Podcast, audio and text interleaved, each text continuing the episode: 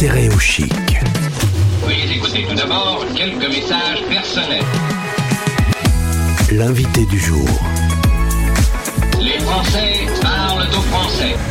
Bon, eh bien, on va faire le tour de la planète, ça vous dit Venez avec moi. On part en Australie, retrouver Sandrine et toute sa petite famille qui est avec nous euh, pour cet enregistrement. On a un certain décalage horaire. C'est la fin de journée pour euh, Sandrine. Bonjour.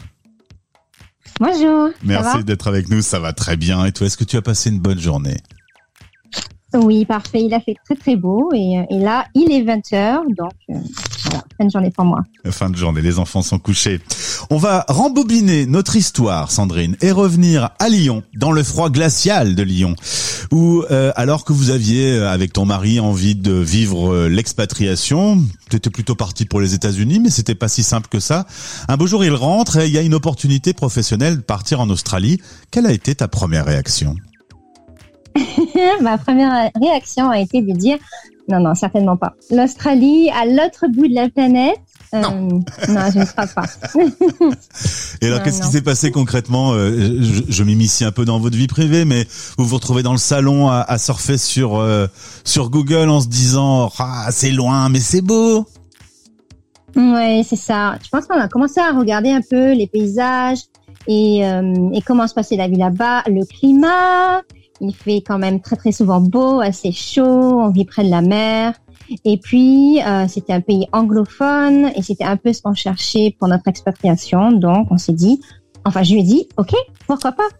Après, on, prépare ses affaires. Euh, entre le moment où on prend la décision et le moment où on part, euh, le doute revient de temps en temps, ou parfois un peu, je sais pas, un pincement au cœur en pensant à la famille, tout ça. C'est un moment qui est agréable ou pas? C'était assez, euh, ouais, beaucoup de doutes. Euh, et en fait, ça s'est fait super rapidement parce que euh, mon mari a eu son offre de poste, euh, je crois début juin, et il est parti un mois, un mois et demi après. Et en fait, il a fallu tout organiser, le déménagement. Et je me suis retrouvée seule avec les enfants pendant trois mois. Et, euh, et lui s'est retrouvé tout seul en Australie pendant trois mois. Et donc, on s'est beaucoup posé de questions, enlever les enfants de leur école et faire changer de pays, euh, quitter la famille, quitter euh, les grands-parents.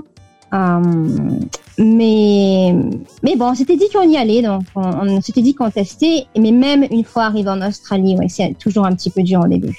Alors quand vous partez, les enfants ont 2 ans, 5 ans et 8 ans, vous êtes euh, très très loin, on l'a dit, dans un pays qui parle une autre langue. Si j'ai bien compris, la première année, ça n'a pas été fastoche.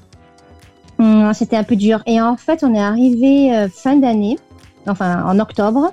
Et après, il y a eu Noël. Et donc, c'était notre premier Noël euh, en été. Parce que donc, on a les saisons tout à l'envers. Ouais. Euh, loin de la famille. Et euh, donc, je dirais que oui, les premières années, on a passé beaucoup de temps à, à comparer les deux pays. euh, à voir ce qui nous manquait, en fait. Et pas forcément voir ce qu'on avait gagné.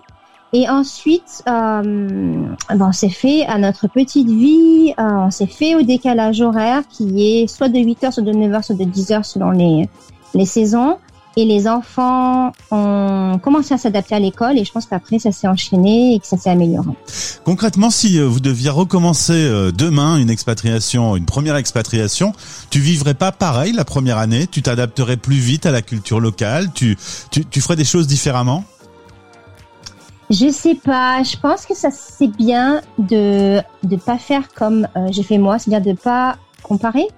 Ouais. Je pense que c'est naturel en fait de comparer avec euh, toutes les choses qui te manquent. Tu vois, les trucs bêtes comme je sais pas moi, la nourriture, euh, le pain, la charcuterie, le fromage, mais aussi euh, pouvoir décrocher ton téléphone dans la journée pour appeler ta mère, ta soeur, ton ami, Hmm. alors qu'en fait bah eux ils dorment, forcément c'est la nuit. Bah oui. Voilà, c'est ça. Euh, donc maintenant, avec l'expérience, je pense qu'on le vivrait différemment. Euh, quoique, je sais pas. Euh, mais ouais, c'était, je pense que c'était un, un, c'était le gros challenge de changer entièrement de enfin de changer de pays, de se retrouver si loin, si loin de la famille. Alors il fait quand même beau, euh, il fait chaud, même parfois il fait trop beau, trop chaud. Il y a des incendies, euh, il y a des choses que tu ne connaissais pas en France. Ça c'est des découvertes euh, et, et des bonnes ou des mauvaises surprises? Alors, euh, oui, on a eu pas mal d'incendies. Bah, l'année, euh, enfin en 2000, euh, de fin 2019, début 2020, juste avant le Covid. Euh, et c'était assez triste et effrayant parce que ça a beaucoup beaucoup, beaucoup, brûlé et euh, oui, les incendies étaient vraiment euh, dramatiques. Après, je pense que j'ai fait toute une montagne de des, des araignées et des serpents, par exemple, enfin Ouais. de la vie sauvage en Australie. Et c'est pas du tout comme on, comme on l'imagine en fait. C'était quelque chose qui me faisait vachement peur avant de déménager. Mais en fait, non, ça va. On se fait pas manger par euh, des serpents, des requins et des crocodiles à chaque fois qu'on sort. Tout Ouais. va bien. Ça va, on peut survivre à, à l'Australie. Euh, en l'occurrence, vous avez, comme nous, connu euh, le Covid, pas tout à fait au même rythme, pas les mêmes dates, pas les mêmes règles, et, euh, et aujourd'hui, finalement, il vous embête plus que il nous embête nous. Oui, tout à fait. Euh, en fait, quand le Covid a commencé, on a eu un premier confinement, mais qui n'a pas duré longtemps. C'était en mars 2020. Et très rapidement, on s'est retrouvé à avoir euh, zéro cas. En fait, c'est la politique du zéro cas euh, de, transmission de communauté. Euh, donc, il y avait beaucoup, beaucoup, beaucoup de tests qui étaient faits. Donc, ils étaient à fond. Dès qu'on a le nez qui coule, dès qu'on a de la fièvre, les enfants ne peuvent pas aller à l'école, on peut pas les travailler, on devait se faire tester, etc. Donc, on était repassé au zéro cas et on a été tranquille pendant pendant un an, presque 18 mois, jusqu'à euh, fin juin 2021, où là, les choses ont changé parce que bon, c'était Delta, donc c'était pas du tout euh, la même donne en fait au niveau transmission. Et en fait, on est parti d'un cas. Au bout de 10 cas, on était dans mon état, dans le dans Nouvelle-Galles du Sud, donc euh, la région de Sydney. Euh, au bout de, je crois, d'une dizaine de cas, on a été confinés, donc euh, confinés euh, sévères, quoi. Et en fait, les cas ont continué d'augmenter et donc on a atteint quelque chose comme euh, 1000 cas par jour. C'était euh. C'était- quelque chose d'énorme pour Ouais, nous. Donc, ouais. genre 1000, 1500 cas, je crois qu'au maximum on a eu. Donc là, ça a été un peu la panique. Donc en fait, là, on est encore euh, en mini confinement. Il commence en fait à, à assouplir les règles. Mais donc depuis le 26 juin, on était en confinement.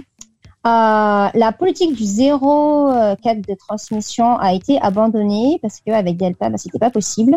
Et surtout, on a commencé à vacciner. Ouais. Euh, donc mi-juillet, on a commencé euh, donc mi-juillet 2021. Donc avant, en fait, on vaccinait très très peu. C'était seulement les personnes de plus de 60 ans qui pouvaient se faire vacciner, mais ça allait très très lentement. Et à partir de mi-juillet, en fait, la campagne de vaccination a été lancée. Et, euh, et on a reçu de nouveaux vaccins parce qu'avant on avait surtout AstraZeneca et donc euh, c'était petit peu compliqué. Et donc on a reçu euh, Pfizer et Moderna et donc euh, maintenant euh, donc la règle est que lorsqu'on va atteindre 70% de vaccinés double dose dans mon état, les enfants vont pouvoir retourner à l'école. Parce que les enfants ne pouvaient pas aller à l'école. Enfin, les écoles étaient ouvertes, mais pour les pour les enfants de travailleurs, euh, Soignant. je sais pas comment on appelle ça. Les Merci, ouais, c'est ça. Euh, et donc là, ça y est, on va pouvoir à nouveau sor- sortir de nos 5 km. Et quand on atteindra 80% de, de personnes doublement vaccinées, donc là, euh, on va, je pense, ne plus avoir de, de règles, enfin de règles, de règles de restriction. Et surtout, normalement, lorsque le pays aura atteint 80% de double vaccinés, on va enfin réouvrir les frontières. C'est ça, parce que pour l'instant, c'est l'isolement total. Euh, Sand- Là, c'est ça. oui. Sandrine, dans une semaine, vous fêterez vos six ans là-bas. Au final, en ayant un petit peu de recul, euh, vous êtes tous contents d'avoir vécu l'aventure. Je dis euh, tous, toi, ton mari et les trois enfants? Oui, oui, euh, oui.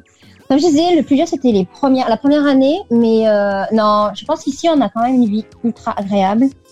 On se sent extrêmement en sécurité, les enfants sont ultra relax, les gens sont très sympas, positifs, euh, optimistes. À l'école, ça se passe vraiment très très bien. On a le soleil, on vit dehors. Enfin, non, on est très contents. Et, et j'ai lu sur Instagram que vous n'êtes pas jugé et t'apprécies ce genre de comportement euh, sociétal. Oui, ça j'aime beaucoup. Tu peux sortir habillé comme tu veux, les cheveux de la couleur que tu veux, même sur enfin, l'éducation, enfin le comportement des enfants par exemple.